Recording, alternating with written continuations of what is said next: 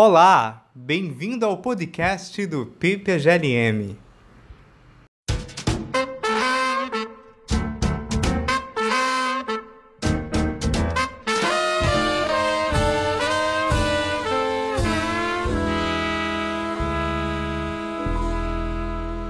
Damos início a mais um episódio aqui do podcast do programa de pós-graduação Lógica e Metafísica da UFRJ.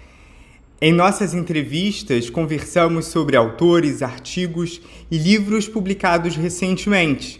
Hoje nós vamos conversar com a Alice Haddad, professora da UF e doutora em filosofia pela UFRJ, sobre Sócrates, sexto empírico e o estoicismo. A Alice tem uma pesquisa mais ampla que trata especialmente da obra Contra os Físicos de Sexto Empírico. O artigo sobre o qual vamos conversar hoje, intitulado O Sócrates de Xenofonte e o Estoicismo, se insere, portanto, nesse trabalho mais amplo. De início, Alice, quero perguntar sobre Sócrates. Não há como escapar da questão que assombra todos que pesquisamos em filosofia antiga, a saber, é possível recuperar o pensamento de Sócrates como um Sócrates histórico? O que será importante se pensarmos nas escolas que se constroem posteriormente, como o estoicismo, ou no caso da obra Memoráveis de Xenofonte, obra em particular importante para o seu artigo. Podemos nos dar por satisfeitos, assim como fizeram Sexto Empírico e Cícero, de nos abster dessa discussão?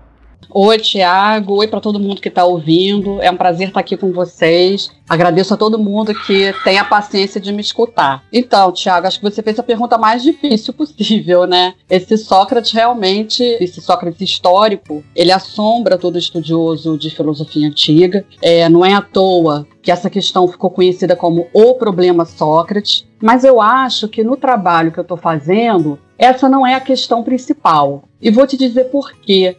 Porque para mim, que estou estudando sexto e por conta de estar tá lendo a obra de Sexto, eu também vou nos estoicos, também vou no Cícero. O meu problema é um problema de recepção. Então, eu estou muito mais preocupada em entender como que o estoicismo vê o Sócrates, como que o Cícero vê o Sócrates, como que Sexto vê o Sócrates. Que Sócrates é, é esse que eles estão recebendo. Para mim não importa se esse Sócrates realmente é o Sócrates que existiu, enfim, que defende as doutrinas de um Sócrates histórico. Então isso para mim não é assim, não tem essa relevância, embora eu entenda que essa é uma questão importantíssima, tá? Então por isso eu não me dedico a esse problema no meu trabalho. Eu sei que quando a gente trabalha xenofonte, isso vira um grande problema, mas o mesmo, mas mesmo xenofonte, ele chega para mim de segunda mão. O xenofonte das memoráveis, lá na obra de Sexto, ele aparece primeiro citado por Sexto, depois por Zenão. Então já é um Xenofonte de segunda mão.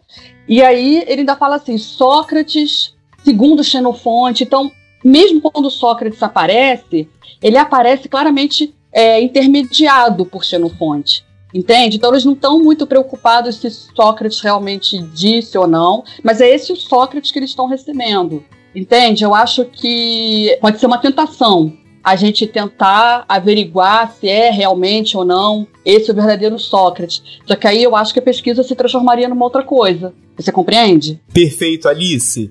Sexto empírico, ele tem um alvo bastante claro. Exatamente uma crítica ao pensamento teológico estoico. Vale a pena ressaltar que o próprio Sexto está ocupado com o que ele chama de o principal fundamento da física do seu tempo, que é a discussão acerca do princípio eficiente. É nesse contexto que está inserido Xenofonte e que me parece que é muito importante para sua pesquisa. Você poderia falar para a gente um pouco do contexto geral em que o argumento de Xenofonte presente em Memoráveis é recuperado por sexto empírico? Então, eu acho que é importante, é, até para as pessoas entenderem o artigo, primeiro entender assim, qual é a minha questão, minha questão geral, essa que é a minha pesquisa atualmente. Eu estudo a noção de natureza em sexto empírico, tá? Até já escrevi outras coisas sobre isso. E nesse momento atual, eu estou tentando entender a crítica que ele faz a pensadores e escolas que defendem a ideia de uma natureza regente. O que é uma natureza regente? Seria uma natureza teleológica, é uma concepção de natureza que pensa que os seres naturais têm uma funcionalidade no todo, há uma inteligência que perpassa essa natureza, né?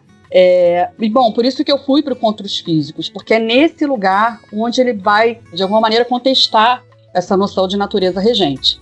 Então, assim, só para as pessoas entenderem o contexto. Então, o que, que ele vai fazer lá no Contra os Físicos? Ele diz que ele vai atacar a física do seu tempo, como você bem explicou. E ele diz o seguinte: as físicas elas se baseiam em dois grandes princípios: o princípio eficiente e o princípio material.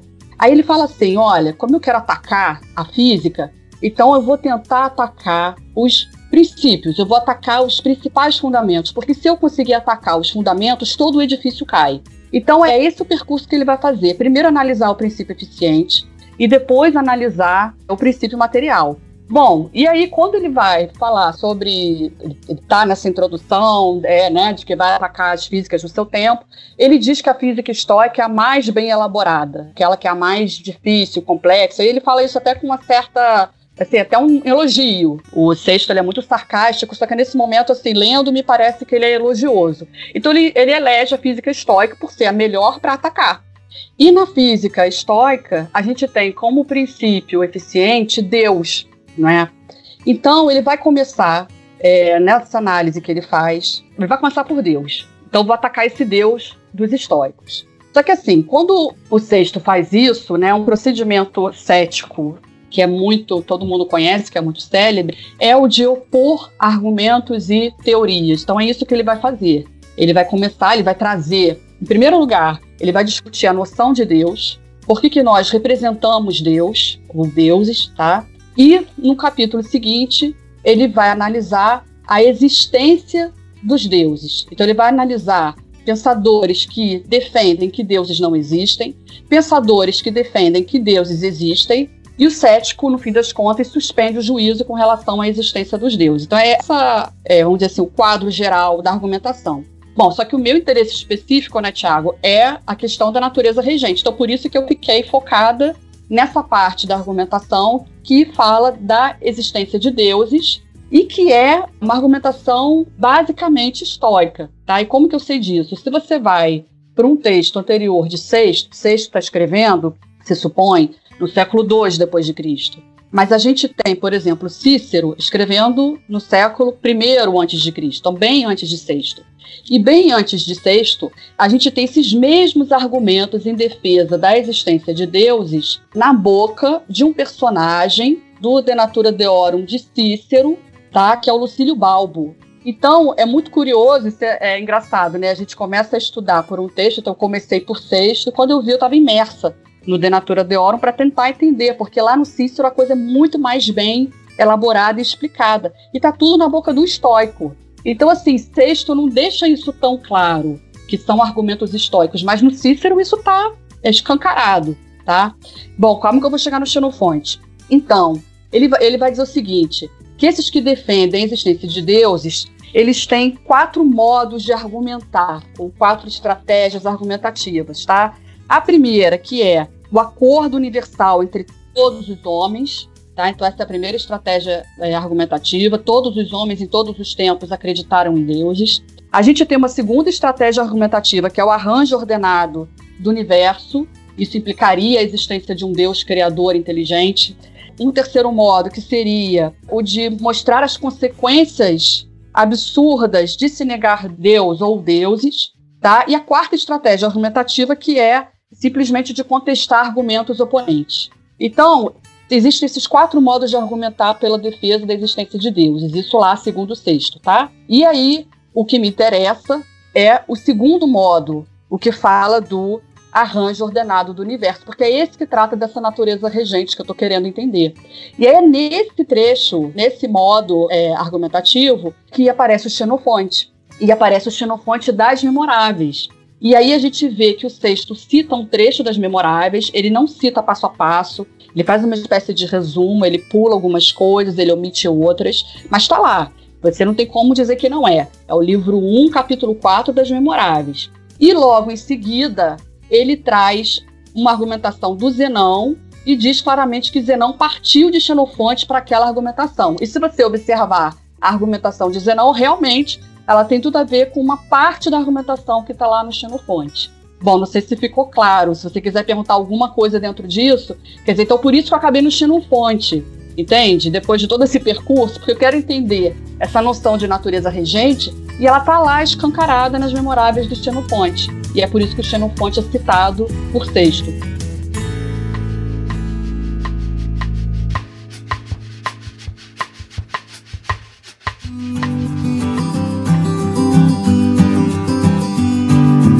Legal, Alice.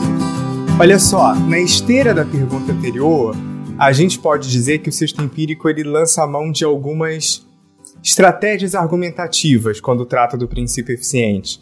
Especificamente na segunda estratégia argumentativa, é onde ele situa, por assim dizer, Xenofonte. É justamente a estratégia que trata do ordenamento do cosmo.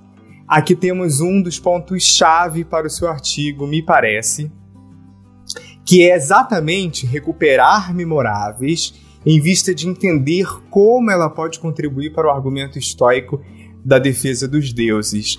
Alice, quais as razões pelas quais poderíamos concordar com o sexto empírico de que de fato existe uma relação entre Xenofonte e o estoicismo? Então, eu acho que a gente tem muitos elementos. O primeiro é o que eu disse para você, né? Sexto cita Zenão citando Xenofonte. Então, esse poderia ser um primeiro argumento. Um outro argumento, esse acho que é o pior de todos, mas eu vou falar mesmo assim, que é, é o Diógenes Laércio, né? Aquelas passagens em que o Diógenes fala, conta um pouco da história de Zenão, de como Zenão se iniciou na filosofia. E aí tem duas, é, duas histórias específicas que ele conta, né? Uma que todo mundo conhece, de que Zenão era um mercador que vinha da Fenícia, a nau dele afunda, ele chega em Atenas, para numa banca de livros, compra o livro 2 das Memoráveis, isso é, ele, ele, diz o nome do livro, né? Então, é Xenofonte que Zenão lê, a gente não sabe se isso é verdade ou não, e fica fascinado, pergunta para o dono da banca onde que ele pode encontrar um homem como Sócrates, e o cara aponta para Crates. E assim, Zenão começa a seguir Crates e assim teria iniciado sua filosofia. Tem uma outra história também contada no próprio Diógenes, que é a de que o pai de Zenão teria dado a ele, durante a sua infância, livros socráticos. O termo é esse mesmo, é Socraticoi Biblioi. Então Zenão já teria chegado em Atenas, já fascinado por aquelas histórias de Sócrates, né? Mas ali não fica claro qual Sócrates de que estamos falando. Bom, então, além dessa. Isso, claro que isso é um elo fraco, né? A gente não sabe se Diógenes está falando aí é, a verdade, são anedotas, enfim. Mas a gente tem uma, um outro argumento que eu acho muito forte, que é o Cícero, que eu já mencionei aqui. O Cícero, nesse, nesse diálogo, eu acho que eu expliquei pouco sobre ele, mas então eu vou falar agora, que se chama De Natura Deorum, né, da natureza dos deuses. Ele tem três personagens que estão dialogando sobre a natureza dos deuses, um deles é um epicurista, que é o Veleio, um outro que é o estoico, Lucílio Balbo, e tem um acadêmico, um acadêmico da nova academia, né, um acadêmico, entre aspas, cético, que é o Cota. E a gente tem, é, no livro 2, é a grande exposição de Lucílio Balbo sobre o assunto, o estoico. E aí, Tiago, é muito impressionante. Só eu te mostrando assim para você ver ele cita as memoráveis, o, o, esse livro, um capítulo 4, praticamente de cabo a rabo, só que sem dar nome do Xenofonte. O Xenofonte até aparece citado durante a argumentação, duas vezes só, mas assim, boa parte dos argumentos que o Lucílio usa, ele não diz de quem é. E a gente sabe que está tudo lá nas memoráveis. Inclusive, tem o. Você deve. Você conhece, lógico, aquele estudioso do do Xenofonte, que, poxa, que é maravilhoso, que é o Dorion. E o Dorion, ele tem um artigo só sobre isso, porque é tão impressionante que ele escreveu um artigo para mostrar passo a passo, tem até, acho até que tem uma tabela, assim, em que ele mostra, olha, e no De Natura Deorum tá assim, no Xenofonte tá assim. Aí ele vai passo a passo, cada capítulo, porque é incrível. Então você tem muitos elementos. Na verdade, são dois capítulos das Memoráveis que chamam muita atenção. O livro 1, capítulo 4, e o livro 4, capítulo 3, em que a gente tem toda uma, uma ideia de que os deuses criaram o cosmo, você tem essa noção que é muito estoica também da superioridade dos homens com relação aos animais, essa ideia de que é, nós somos inteligentes. É, é o argumento parte todo que o Xenofonte usa, né? Que está lá. Ah, se, se há terra em nós e há terra no cosmo, se há água em nós e há água no cosmo, por que não admitir que essa inteligência que há em nós há também no cosmo? Isso aí é muito estoico também. Então, são muitos elementos, Thiago. Acho que não tem como recusar, sabia? Perfeito, Alice. Alice, como você destaca, o sexto empírico ele cita Zenão, citando outros. Quase um telefone sem fio, né? Como ele vai citar o Xenofonte, ele também vai citar Platão. Eu perguntaria de você, como você entende esse movimento do sexto empírico de citar um autor, colocando ele citando outros? E como a gente poderia compreender melhor esse movimento? Então, eu acho que primeiro a gente tem que entender que o sexto está partindo de livros, né? Eu acho que essa talvez seja a diferença de quando você estuda filosofia do período clássico, por exemplo. Então, Sexto certamente está lendo livros assim como Cícero também, tá certo? Inclusive, existe até uma a possibilidade fortíssima de ambos estarem se baseando no mesmo livro. Então, a gente tem muito esse movimento do sexto, não só citar outros autores, mas citar autores que citam outros autores. Por isso que eu estava te dizendo, né? O sexto, ele cita o próprio Xenofonte, mas ele cita também o Zenão, dizendo que está partindo de Xenofonte para determinado argumento. Ele cita também, ele cita Zenão, dizendo também que parte de Platão para um determinado argumento. Então é isso que acontece, que às vezes pode ser confuso é, para quem não conhece o texto, né? É, é, é, um telefone sem fio. Você tem fulano disse que fulano disse, e, e aí isso vai numa sequência, né? Não sei se deu para entender essa parte. Sim, deu sim. Principalmente quando você destaca que ele está trabalhando de uma maneira indireta, porque ele está trabalhando com livros. Exatamente. Então é natural que ele faça esse movimento. Pois é, ele, ele trabalha com livros, provavelmente também trabalha com uma tradição oral, mas é, certamente com livros. Sexto ele é considerado assim um grande compilador. A gente estuda sexto quando quer entender o pirronismo, porque o sexto é o que sobrou de obra escrita. Mas se você olhar assim para Diógenes Laércio falando sobre sexismo, sexto não ocupa o lugar de destaque. Entendeu? Você tem, você tem Pirro, tem Enesidemo, você tem umas figuras, Enesidemo então é uma figura assim, apesar da gente saber muito pouco sobre ele, mas que ocupa um lugar de destaque ali quando o Diógenes fala do sexismo. E sexto não ocupa. Por que será? Quer dizer, para a gente, Sexto ficou como esse representante do pirronismo, mas ele, na verdade, quer dizer, se supõe, né, que ele seja um, um compilador. Ele foi alguém que reuniu aqueles argumentos que, que já circulavam, né, tradicionalmente.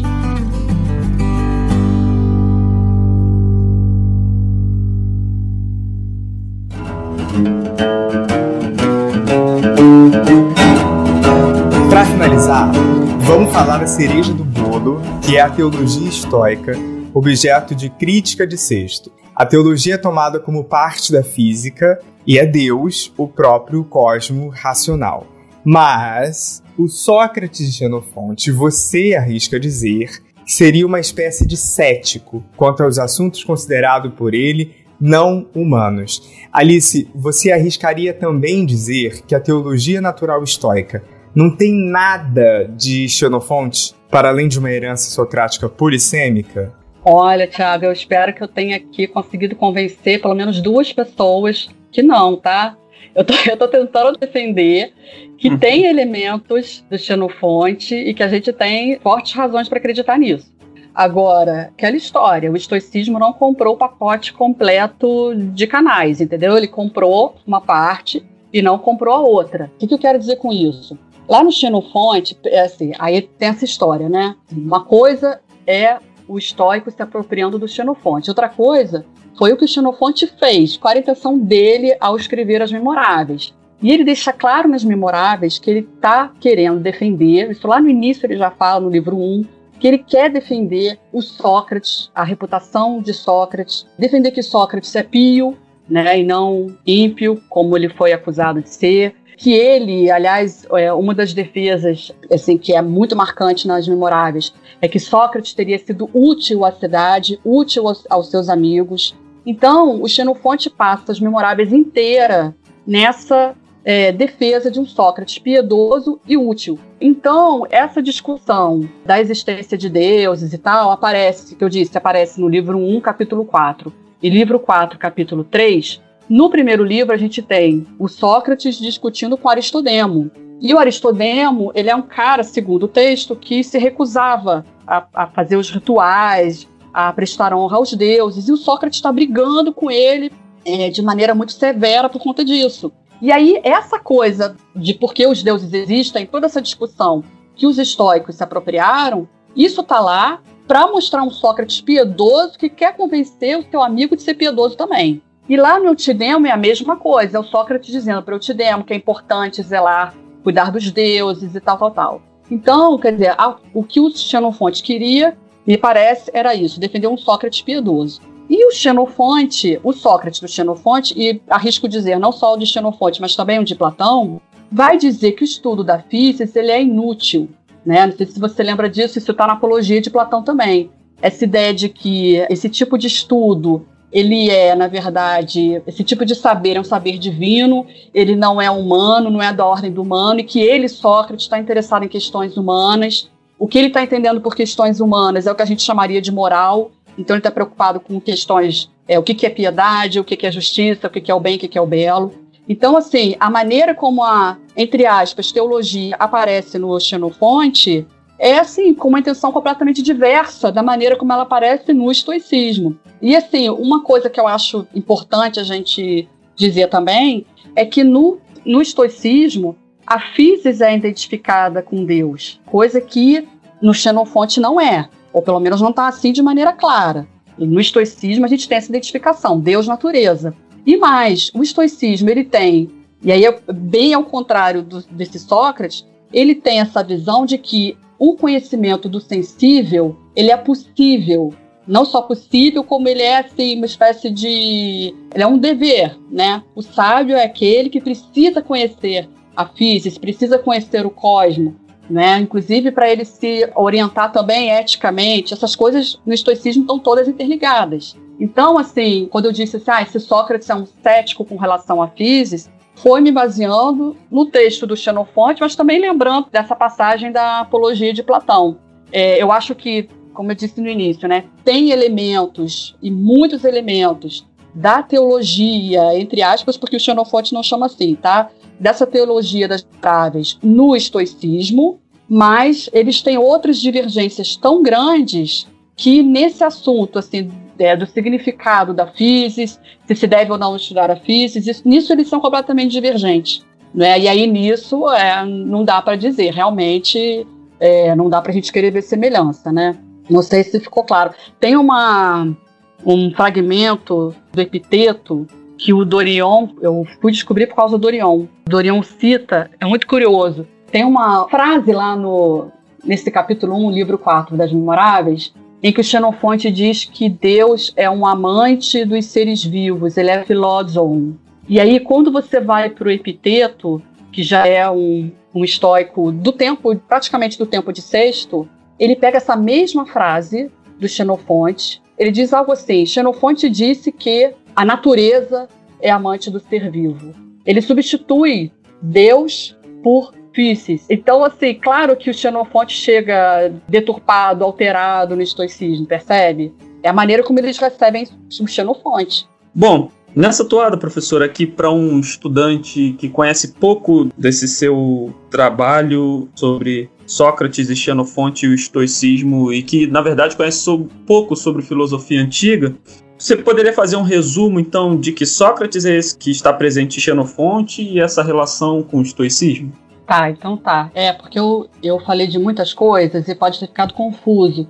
Eu estou pegando assim períodos muito diferentes da filosofia. Então, primeira coisa, assim, para quem não conhece filosofia antiga de outra área, é que a gente precisa saber que o Sócrates histórico, aquela pergunta inicial do Tiago, esse Sócrates de verdade, esse Sócrates factual, Desse Sócrates a gente não tem nada, que ele não escreveu. Hoje, o que a gente tem de texto íntegro é só Platão, Xenofonte. Tanto Platão quanto Xenofonte escreveram diálogos com Sócrates como personagem. Mas a gente tem também fragmentos de outros socráticos que escreveram sobre Sócrates. A gente tem, por exemplo, Diésquines, a gente sabe que Antístenes também escreveu diálogos, Fédon. Então tem um círculo socrático que escreveu diálogos, tá? Não só Platão.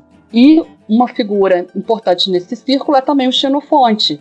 E ele tem vários diálogos socráticos. Um deles é as Memoráveis. Bom, e para ficar mais claro assim para quem está perdido nessa história. O Xenofonte então escreve as memoráveis e o que eu estou dizendo no meu artigo é que as memoráveis, trechos específicos das memoráveis, foram apropriados pelos estoicos. Aí nós já estamos no período helenístico. Sócrates já morreu. Aquela história que eu contei do Zenão, é, chegando em Atenas e indo na banca, comprando um livro então, assim, Zenão conhece Sócrates por livro. Né? Ele não conhece Sócrates, não tem como conhecer Sócrates pessoalmente, porque ele já tinha morrido. Então, como eu estava dizendo, há uma série de elementos do Xenofonte, especificamente de dois capítulos das Memoráveis, nessa teologia estoica. E a gente tem fontes diferentes da teologia estoica. Uma delas eu citei aqui, que é o Cícero, nesse livro super importante, que é o De Natura Deorum, da natureza dos deuses. E aí, só para situar as pessoas, o Cícero ele está no século I antes de Cristo e ele tem o interesse nesse livro em também, assim como o sexto, é derrubar, minar a, a tese estoica, porque ele está falando do ponto de vista de um acadêmico, um acadêmico entre aspas cético, né? Quando eu falo acadêmico, eu quero dizer que ele era da escola de Platão, e a escola de Platão, durante um certo período, ela foi, eu digo entre aspas, céticas, porque eles nunca se autodenominaram assim. Mas eles, se, se quiser resumir numa frase, é a ideia de que nada é apreensível, nada pode ser conhecido, tá? Então, assim, resumindo muito o que eles entendem pelo conhecimento. Então, o Cícero está lá no século I a.C., escrevendo também diálogos filosóficos, e quando você abre a fala do personagem que é estoico, que é o Lucílio Balbo, você vê, e aí, ô Jonathan, só eu te mostrando, assim, teria que dar uma aula sobre isso e mostrar o passo a passo. É impressionante como tá ali o Xenofonte, as memoráveis, trechos e trechos das memoráveis, tá? E quando a gente vai para sexto, agora estamos falando já de dois séculos depois, tá certo? Quando o sexto fala da física estoica, ele também cita o Xenofonte das memoráveis. Então esse é um percurso, eu sei que ele é longo, tem, é uma história longa, né? Mas isso é uma coisa que me fascina. Como que os argumentos parece que eles ganham vida própria, né? A história da filosofia ela, ela vai andando assim, um vai se apropriando de elementos do que veio antes e claro que, que nessa apropriação muita coisa fica para trás, né? E assim a gente vê o Xenofonte chegando lá é, no século II depois de Cristo é, num texto de texto empírico. E eu é, acho que até hoje os antigos estão permeando aí a história da filosofia. Tá ótimo, professor. Nós deixamos esse espaço, então, para que você possa fazer as suas considerações finais. Então, em primeiro lugar, gente, eu queria agradecer a todo mundo que teve a paciência de me ouvir. Eu sei que às vezes eu sou muito dispersa e é um período histórico muito longo e pode ter ficado confuso. Então, quero me colocar à disposição para quem tiver dúvida. Tiago pode passar meu e-mail, meu Facebook. Eu adoro conversar sobre essas coisas. É, quero agradecer também ao Tiago, ao Jonathan, que está aqui editando, toda a equipe de vocês, mesmo os que não estão aqui. Para terminar, eu queria dizer o seguinte: esse artigo sobre o qual eu estou falando, ele foi submetido a uma revista, a revista latino-americana de filosofia, mas ele ainda não foi publicado. Ele já foi aceito, mas ainda não foi publicado, embora eu tenha já mandado há algum tempo. Então, eu ainda não tenho a publicação para quem tiver interesse. Mas, enfim, se alguém quiser ler sobre isso, eu posso enviar o que eu mandei para eles, ou a gente pode conversar sobre o assunto, tá? Enfim, estou disponível aí para continuar essa conversa. Alice, nós adoramos a conversa. Muito obrigado por essa excelente entrevista. Eu quero também agradecer aos nossos ouvintes pela audiência e pedimos a você que nos ouviu que compartilhe esse episódio com seus amigos, Compartilhe também pelas redes sociais para que a gente possa alcançar mais pessoas e continue acompanhando os próximos episódios do podcast do PPGNM.